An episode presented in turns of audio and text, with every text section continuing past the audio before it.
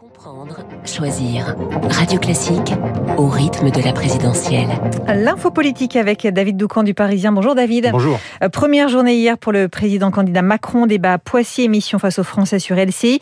Même s'il consacre la plus grande partie de son temps aux affaires internationales, sa campagne est bel et bien lancée. Oui, il a trouvé une formule pour résumer sa drôle de campagne. Il en use allègrement. Président autant qu'il le devra, candidat quand il le pourra, avec une obsession, surtout ne pas donner le sentiment que c'est déjà gagné, ne serait-ce que euh, parce que ce serait bête de démobiliser les 30% de Français qui se disent prêts à voter pour lui au premier tour. Alors Macron le dit et le répète, comme hier matin devant euh, ses soutiens réunis au quartier général de la rue du Rocher, rien n'est écrit, rien n'est jamais joué d'avance. Surtout euh, qu'une faute de quart sur le terrain diplomatique peut à tout moment lui coûter très cher. Par exemple, lorsqu'il était allé à Moscou le 7 février, ses conseillers l'avaient mis en garde. En substance, il lui avait dit, si Poutine décide de vous humilier pendant la conférence de presse conjointe au Kremlin, eh bien cela aura un impact sur le plan national. Macron, à l'époque, avait pris son risque, et cette fois-ci, il s'était avéré gagnant, mais attention, le risque Poutine, imprévisible, courra jusqu'au vote. Certains candidats laissent entendre qu'Emmanuel Macron instrumentalise la crise internationale pour enjamber l'élection. Oui, c'est surtout Jean-Luc Mélenchon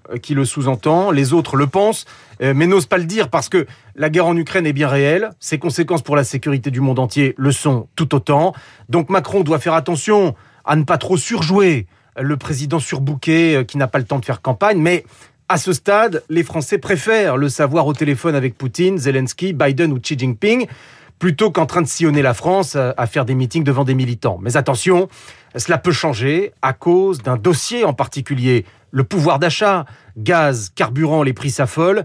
Pour l'instant, les Français tiennent Poutine pour responsable. Avant qu'il ne change d'avis, Macron a pris les devants.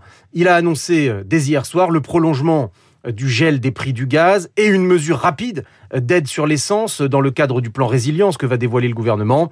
Il a également promis, en cas de réélection, la suppression de la redevance sur l'audiovisuel public et le triplement de la fameuse prime Macron, vous savez, qui permet aux employeurs inversement exonérés de charges.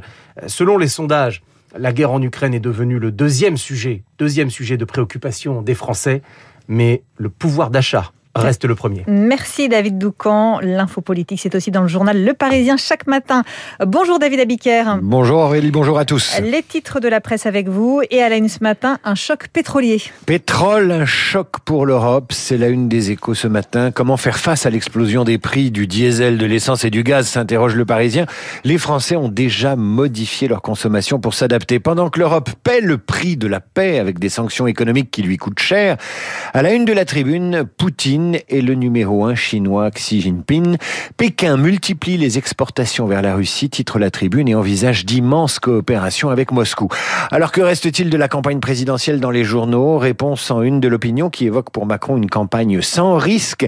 Enfin, la journée internationale des droits des femmes, c'est plutôt la presse régionale qui en parle. L'égalité, un long chemin pour l'Alsace. L'égalité, c'est quand? se demande la Charente libre. Pour le Dauphiné, on est loin du compte.